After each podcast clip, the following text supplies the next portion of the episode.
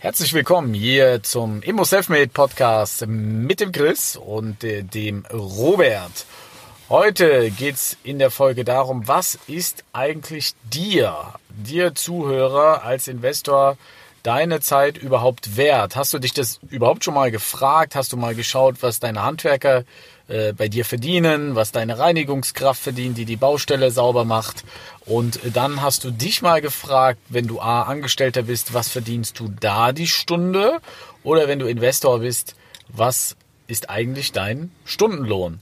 Der Robert hat sich mal die Arbeit gemacht und sich mal hingesetzt, was er so verdient hat, was man verdienen sollte und was er auch als Tipp gibt, ähm, ja, wie du da hinkommst, um so einen Stundenlohn äh, zu haben dass du nicht wieder vom Hamsterrad Angestelltenjob in das Hamsterrad Immobilienbusiness reingerätst und dann vielleicht sogar weniger verdienst als damals als Angestellter. Robert, erstmal herzlich willkommen hier zum Immobilienpodcast und wie immer leg direkt mal los mit deiner Berechnung, die du äh, für uns äh, gemacht hast. Welcome to another episode of IMO Self Made Podcast, giving you non-stop gems on all things real estate, investing, and the mindset to stand out from the rest of the competition. Real talk for the makers, no bullshit. Hallo Chris, hallo Leute. Ja, man muss sich jetzt eins überlegen. So ein, je nach Gewerk auf der Baustelle und je nach Standort natürlich neuen Bundesländern oder in strukturschwachen bedeutend weniger, aber in München kann es schon sein, dass eine Heizungssanitärfachfirma mal einen Stundensatz von 80 bis 100 Euro aufruft für seinen Mitarbeiter. Ähm, jetzt muss man natürlich mal die grundsätzliche Überlegung stellen. A, der Immobilieninvestor ist ja qua Definition der Chef auf der Baustelle. Er ist der Bauherr. So heißt es ja schon schön. Oder, Chris? Sollte so, normalerweise so sein, wird er aber oft wahrscheinlich. da wird der, wird der Investor froh sein, dass der Sanitärmann für, überhaupt kommt. Ja, und der, und der, Investor ist dann der, so wie bei den Eigenheimbauern, die dann zu, am Abend dann kommen und den Dreck für den Klempner wegräumen oder, genau. vom, oder vom Dachdecker oder was weiß ich was. Also, weil das Geld nicht mehr reicht. So, also das, wir reden, gehen mal davon aus, von einem Immobilieninvestor, der sich bewusst ist, dass er der Chef ist, also Bauherr ist dass er das wirtschaftliche Risiko trägt, weil er bezahlt die ganze Chose da. Er muss bei der Bank den Kredit aufnehmen, geht also ins Obligo oder steckt sein eigenes Geld rein. Das heißt, wenn ich jetzt mal ganz vereinfacht überschlage, dann ist alleine für die Position des Chefs zum Angestellten mindestens das Doppelte. Und dann kommt dazu, dass äh, für die Risikoübernahme ähm, noch einmal das gleiche dazukommt und dann müsste man ja auch noch einen Gewinn machen. Das heißt, wenn ich also jetzt so einen durchschnittlichen Handwerker Stundenlohn von 50 bis 60 Euro nehme, nehme den mal drei, bin ich bei 150 bis 180 Euro. Plus noch den eigentlichen Gewinn, der dann erst kommt, weil bisher haben wir nur von Opportunitätskosten gesprochen, eigenen Zeitaufwand, Risikoübernahme, dieses berühmte Wagnis und jetzt kommt der Gewinn, dann bin ich mal ganz schnell bei 250 Euro die Stunde. Und das ist meines Erachtens so ein Stundensatz, den jeder verdienen sollte, der selbstständig tätig ist und ein Risiko als Investor übernimmt. 250 Euro pro Stunde. Das muss euch die Stunde wert sein. Ihr seid nicht der Helfer auf der Baustelle, der hinterherläuft und die Baustelle sauber macht. Ihr seid der Bauherr. Das ist immer so ein Problem. Dann wird die Baustelle eng kalkuliert, dann gibt es ein paar Euro Eigenleistung. Wenn ihr das macht, dann seid ihr nicht der Bauherr, dann seid ihr der Bauhelfer. der ganz unten. Ja, ja, ganz unten, ganz unten in der Hierarchie. Ihr müsst aber ganz oben sein. Aber erlebt man ja, muss man sagen, oft mit, sieht man dann am Anfang klar, wenn du kein Eigenkapital hast, neu anfängst, mal einen Boden selbst legen, mal streichen, hat vielleicht jeder schon mal angefangen. Aber wenn du aufbauen willst, dann, dann, also ich, bei mir ist auch so, wenn ich auf einer Baustelle bin, ich sehe nicht ein, da überhaupt was zu machen, weil du willst ja wachsen, du willst ja, ja weiter. Das hat ja nichts mit, mit Arroganz zu tun, dass der eine was in Eigenleistung macht und der andere nicht, sondern du willst wachsen, du willst größer werden und zu Hause wartet ja die ganze Büroarbeit auf so dich. Du kannst dich auf der Baustelle nur anfangen äh, mitzustreichen, um ein bisschen Geld zu sparen und, und, und dann arbeitest du zu Hause im Büro weiter, wo der Handwerker sein Bierchen aufmacht so und schön äh, Fußball guckt. Ja. Genau, und du sitzt dann abends da und fängst dann zum Telefonieren an. Das ist das Job. Das Geld wird am Schreibtisch verdient. Die Akquisition der Immobilien, das ist das, was in der heutigen Zeit der Engpass ist, der Flaschenhals, was am meisten Zeit beansprucht. Die Immobilienakquisition des Neugeschäfts. Der Verkauf ist relativ einfach, die Finanzierung funktioniert auch relativ einfach. Kurze Zwischenfrage. Ähm, du sagst ja, die, die Akquirierung der Immobilien ist ja so das Problem der meisten Leute, die sie haben. Dazu gehört für mich auch, mal mit jemandem Kaffee trinken zu gehen, mal was essen zu gehen. Ja, also ich treffe mich da nicht mit einem Kumpel, sondern ich treffe mich in dem Sinne akquiriere ich auch, habe ein nettes Gespräch. Meinst du, da sollte man auch, wenn man jetzt sagt 250 Euro die Stunde, ich meine, das ist mordsmäßig, was du da raushaust mit 250. Meinst du das, wenn ich jetzt acht Chris, ich Stunden musste da arbeite? unterbrechen. Wer sich das nicht wert ist, ist kein Immobilieninvestor, das ist ein Hosenbiesler. Das ist in meiner Definition ganz klarer Abloser und sollte sofort das Thema Immobilienbusiness beenden. Jetzt. Jetzt beenden. Das heißt, ich gehe jetzt mit jemandem, oder du gehst jetzt mit jemandem essen, der gehört zu jemandem, wo du mal Immobilien kaufst und du sagst, komm, wir gehen mal eine Stunde was essen. In der Stunde arbeitest du ja eigentlich. Ja. Das heißt, du isst 250 Euro. und, und, und verdienst aber insgesamt 250 Euro, weil das zu deiner Berechnung gehört. Ja. Und berechnest du das anhand von einem ganz normalen Arbeitstag, acht Stunden, ah, 250 Euro? Oder es gibt ja viele Investoren, die arbeiten, manche arbeiten, die schon ein gutes Netzwerk haben und die gut strukturiert sind, die sagen, ich stehe morgens auf, mache meinen Kaffee, arbeite am Schreibtisch bis Mittag alles ab, bin dann fertig, hab Feierabend, Und mach mein Ding. So und dann mach mein Ding und zwischendurch kommt mal ein Anruf rein, Genau. neues Geschäft aber ich, oder so. Aber, ich gehe auf den Tennisplatz, Fußballplatz, Genau. gelaufen, mache sonst was. Das ist äh, die zwei unterschiedlichen Arten. Entweder ich mache die Berechnung, dass ich sage, ich will maximieren, also ich will Vollgas geben. Ich bin der Vollgasgeber von früh 7 Uhr bis abends 11 Uhr, Montag bis Sonntag.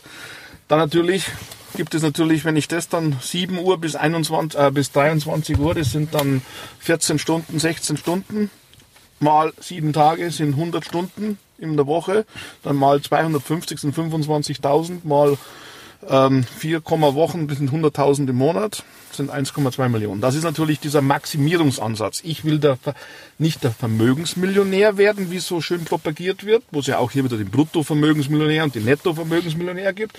Nein, ich rede vom Einkommensmillionär.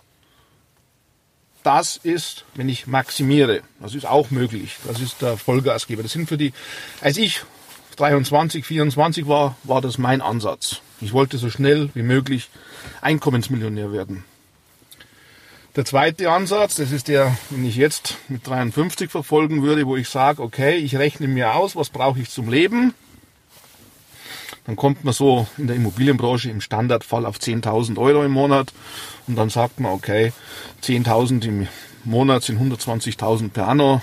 Das ist jetzt ein relativ für einen Immobilieninvestor jetzt kein besonders gutes Einkommen, aber das ist jetzt so ein, ich sage jetzt mal Standardeinkommen. Wer das nicht, das ist das Mindesteinkommen. Also nochmal, normalerweise ist es eher so 200 bis 300.000 per anno. Aber mit 120.000 im fortgeschrittenen Alter, wo man alles durch hat, da kann man sein Leben so entspannt ausleben lassen und sagen, man macht nur noch das, was man machen möchte. Und wenn man das dann eben durch 250 teilt, dann ist man so bei knapp 500 Stunden im Jahr, also etwa 40 Stunden ähm, im Monat, 10 Stunden die Woche, zwei Stunden am Tag. So, das ist so, äh, wo man sagt, und den Rest macht man das, was man so will, so wie ich Chris dir immer schicke, gehe ich dann Mittagessen, was dann immer drei Stunden dauert bei Mitterlehner oder gehe dann am See spazieren oder mache sonstige Dinge. Während die anderen in ihren vermieteten Büros sitzen und ähm, irgendeinen Blödsinn machen. Ähm, wenn man jetzt die Immobilienseite betrachtet, wenn ich eine, einen Deal mache, um diesen einen Deal zu machen, brauche ich die Objektunterlagenprüfung, die Objektbesichtigung, den Notartermin, den Kaufvertrag. Da muss ich verschiedene Sachen in der Abwicklung des Kaufvertrags machen. Da muss ich den finanzieren. Das ist so meine Erfahrung, hat einen Zeitbedarf von etwa 25 Stunden. Für diese eine Immobilie, die ich kaufe und abwickle, brauche ich 25 Stunden. Ohne Bau und ohne Verkauf. Der So lange? Ja, Warum brauchst du so lang? 25 Stunden. Ja. Von, du kriegst die Immo- Immobilie angeboten Ja. am Telefon, Ja. dann schickt er dir die Unterlagen zu, meistens sind die ja nicht vollständig. Dann, Dann musst du nachtelefonieren, du musst prüfen, dann, dann, dann musst du mit dem Notar telefonieren. Reden wir jetzt von einem Mehrfamilienhaus oder einer Wohnung? Das ist egal. Eine Immobilie. Der, 25 Auf, der Aufwand ist der gleiche. Egal ob eine Wohnung, ob es eine Einzimmerwohnung in Chemnitz für 20.000 ist oder ob es das Mehrfamilienhaus in München für 50 Millionen ist. Der Prüfaufwand ist bis auf ein paar Nuancen. also mit Notar, du fährst dahin. Du, Mit Notar, mit hinfahren, mit zurückfahren, mit. Makler essen gehen, mit, genau diese Sachen. Das sind etwa 25 Stunden. Aber das ist lang. Unter, ja, Unterlagen zur Bank schicken, mit der Bank telefonieren, besprechen. Du musst dann auch wieder zur Bank hinfahren, den Kreditvertrag, Grundschuldbestellung. Also ah, das komplette Paket. Mit der WEG-Verwaltung, die Übernahme besprechen, den Mieter anschreiben, Mieter vorstellen. Also das sind ja all diese Sachen. Da eine halbe Stunde, da eine halbe Stunde, da eine halbe Stunde. Muss nächstes Mal auf die Uhr gucken. Wie Mal mit ich. Stoppuhr. und mal die ganzen Sachen so mitstoppen. Das ist aber diese eine Immobilie, die gekauft wird. Um diese eine Immobilie zu kaufen, habe ich ungefähr ein Verhältnis von etwa fünf Immobilien, die ich anschaue. Ähm, ähm, Zeitbedarf hierfür jedes Mal circa zwei Stunden, also sind zehn Stunden verschenkt. Also eine kaufe ich und fünf schaue ich mir an. Um fünf Immobilien anzuschauen, in die nähere Auswahl zu kommen, brauche ich etwa ähm, 20 Immobilien, die in meinem Ankaufsraster enthalten sind und so die, die Grundparameter und auch von den Unterlagen soweit in Ordnung sind. Da brauche ich jeweils ungefähr eine halbe Stunde. Also nochmal 10 Stunden. 20 mal halbe Stunde sind nochmal 10 Stunden. Also sind wir jetzt schon bei 45 Stunden. Um diese 20 Immobilien, die so ins Ankaufsraster zu passen, brauche ich etwa 100 Immobilien, die mir angeboten werden. Und diese Erstprüfung, die geht bei mir relativ schnell, dauert ein, zwei Minuten. Inklusive der von allen immer so hochgeschätzten Kalkulation, dieser Cashflow-Berechnung, da wo ja ganze Seiten mit Tabellen ausgefüllt werden, was totaler Bullshit ist. Der Profi-Investor macht das im Kopf. 75 Prozent der Kaltmiete müssen ausreichen für die Annuität. Das ist die Schnellformel. Das mache ich in Sekunden im Kopf. So. Und wenn das nicht gegeben ist, dann muss ich schon mal schauen, ob das überhaupt weitergeht oder ob es äh, eine ob ich sage, nein, ähm, diese Immobilie ist kein Buy, äh, Buy and Hold, das ist ein, ist ein, ist ein Flipper oder ist, ist, ist ein sonst irgendwas, eine Projektentwicklung etc. Dafür brauche ich dann also noch mehr ein, zwei Minuten. Das heißt also, wir haben jetzt einen Gesamtaufwand von roundabout 50 Stunden. Rein nur für ein Objekt anzukaufen. Wenn ich also jetzt sage, ich bewerte diese 50 Stunden, um diese eine Immobilie anzukaufen mit 250 Euro, muss ich schon mal einen Gewinn, einen Einkaufsgewinn, wo es immer so schön heißt, von 12.500 Euro machen. Jetzt muss ich es aber verkaufen, den muss ich ja realisieren. Da muss ich also Makler beauftragen, weil ich kann nicht selber verkaufen. Ich bin Deutschlands dümmster Verkäufer. Ähm, ich verkaufe also immer über Makler, spre- bespreche das mit den Maklern, die machen dann die Besichtigungen, machen dann das und dann gibt's immer Absprachen, Notartermin, dann muss der Kaufvertrag geprüft werden. Also brauche ich nochmal ungefähr 20 Stunden für die ganze Aktion zum Verkaufen. Also und dann sind wir bei etwa 70 Stunden, a 250 Euro. Dann sind es roundabout 17.000, 18.000 Euro, ganz vereinfacht 20.000 Euro. Und das müsst ihr euch merken, das ist der Mindesteinkaufsgewinn, der dann auch realisiert werden muss pro Wohnung. Jetzt wird aber der Zuhörer sagen, ich brauche nicht so lange wie der Robert. Ja, der ist schneller, weil der Robert ist der- langsam, alter Sack. Das heißt, der braucht ja dann nicht so viel Gewinn. Aber das ist ja jetzt deine Rechnung, wie du sagst, das ist die Rechnung, Meine, auch ich will, wenn ich eine Immobilie kaufe, mindestens 20.000 Euro dran verdienen in der heutigen Zeit. In den Nullerjahren waren die Margen anders, da war die Zeit anders. Da hatte ich einen Durchschnitt, das war mein Ergebnis, 10.000 Euro, über Durchschnitt, über alles. Das habe ich realisiert in mehreren hundert Kaufverträgen, durchschnittliche Gewinnmarge von knapp über 10.000 Euro. Und ich wusste, ähm, dafür habe ich aber insgesamt nur 28 Stunden gebraucht. 24 Stunden Einkauf, 4 Stunden Verkauf, weil ich hatte Verkäufer. Also wenn man jetzt die 10.000 wieder durch 28 Stunden teilt, dann hat man einen Stundensatz, der geht dann tendenzmäßig an die 350 Euro. Es ist, wie gesagt, alles kein Problem. Nur man muss sich darüber klar sein, der Prüfaufwand ist das gleiche, ob ich die Einzimmer-Kackbude Chemnitz, Zwickau, Plauen, was weiß ich was kaufe oder ein schönes Mehrfamilienhaus in Leipzig, wo ich eine Aufteilungsmaßnahme, eine schöne Vierzimmerwohnung in Leipzig oder ein Mehrfamilienhaus in München oder egal wo. Und das Zweite ist, ihr seid der Chef und ihr trägt, tragt das Risiko, ihr habt die Verantwortung. Also nicht arbeiten wie so ein kleiner ähm, Bauhelfer, der Handwerker, der kein Risiko hat, der äh, kommt auf die Baustelle, stellt eine Rechnung und bekommt Geld, bekommt 50 Euro für nichts. Plus noch seinen Gewinn, den er extra macht an der Materialbestellung, weil er verkauft euch das Material zum Listenpreis weiter, bekommt es aber zum Großhandelspreis. Und äh, deswegen ein Immobilieninvestor braucht 250 Euro. Das ist diese Zahl, die ihr euch selber wert sein müsst. Ansonsten seid ihr kein, kein Unternehmer, kein Investor und keine Risikoübernahme. Und das ist ja brutto. Natürlich, das, Das ist ist brutto. Vor, Ja, genau. Vorsteuern. Ja, Ja, ja, genau. Dann gibt es natürlich die Steuerkonstruktionen, wie der eine macht es mit dieser VV, der andere macht es mit GmbH, der andere. Also das ist, das ist ähm, immer, immer Vorsteuern. Wir reden immer von brutto. So. Und ähm, Das heißt, jeder kann ja jetzt mal, der gerade in dem Prozess ist, gerade beim Fix und Flip, äh, mal, wie man so schön sagt, auf die Stoppuhr schauen, wie viele Stunden er verbraucht, weil oft denke ich, verschenkt man Stunden mit unnötigen Sachen, wo man sich danach, fängt ja schon an, du gehst auf die Baustelle, Handwerker kommt nicht. So. Dann rufst du an, rufst hinterher, fährst wieder nach Hause. Dann fährst du nächsten Tag wieder hin, hast einen anderen Handwerker, weil, weil der nicht gekommen ist. Das steht und fällt ja schon damit. Und dass du dich dann irgendwann hinterfragen musst, was läuft in meinem äh, Konstrukt, in meinem System falsch, dass ich viele unnötige Stunden verbringe. Wenn ich jedes Mal auf die Baustelle muss und immer wieder kontrollieren muss, weil, weil es nicht läuft, das sind alles wieder diese Arbeitsstunden, die meinen Bruttostundenlohn vermindern. So ist es. Ja? konzentriert euch auf die EPA-Tätigkeiten, wie es so schön heißt. Ehepaar oder? Ehepaar. Ach, Ehepaar. Emil, Paula, Anton. Einkommensproduzierende Arbeiten. Okay. Nur das ist euer Job. Ihr seid der Bauherr, ihr seid der Investor. Einkommensproduzierende Arbeiten.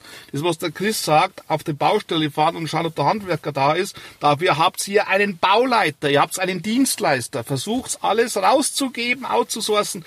Ihr seid dafür verantwortlich, dass ihr die Finanzierung bekommt, dass ihr den Verkauf steuert, dass ihr die Kaltakquisition oder Akquisition von Neuobjekten schafft und das Thema Steuern, also sprich Steuerberater, Zusammenarbeit etc. Das sind die Kernaufgaben des Investors und alles andere geht euch nichts, nichts, aber wie in Bayern würde man sagen, ein Scheißdreck an. So, wichtig, die Arbeiten konzentrieren, einkommensproduzierende Aktivitäten oder Arbeiten.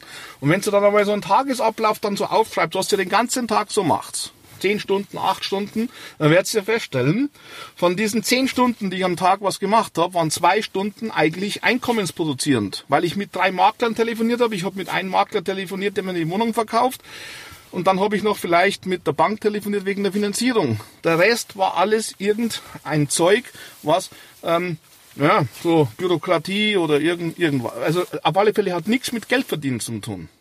der Psychologe des Handwerkers noch gespielt, ja, weil, weil der zu Hause mit der Ehefrau äh, Stress hat, das gehört halt nicht dazu. So, ne? das gehört nicht dazu. Ihr wollt keine Freunde gewinnen, ihr wollt Geschäft machen, Business machen. So, und dann heißt es natürlich, okay, was ist euch das wert?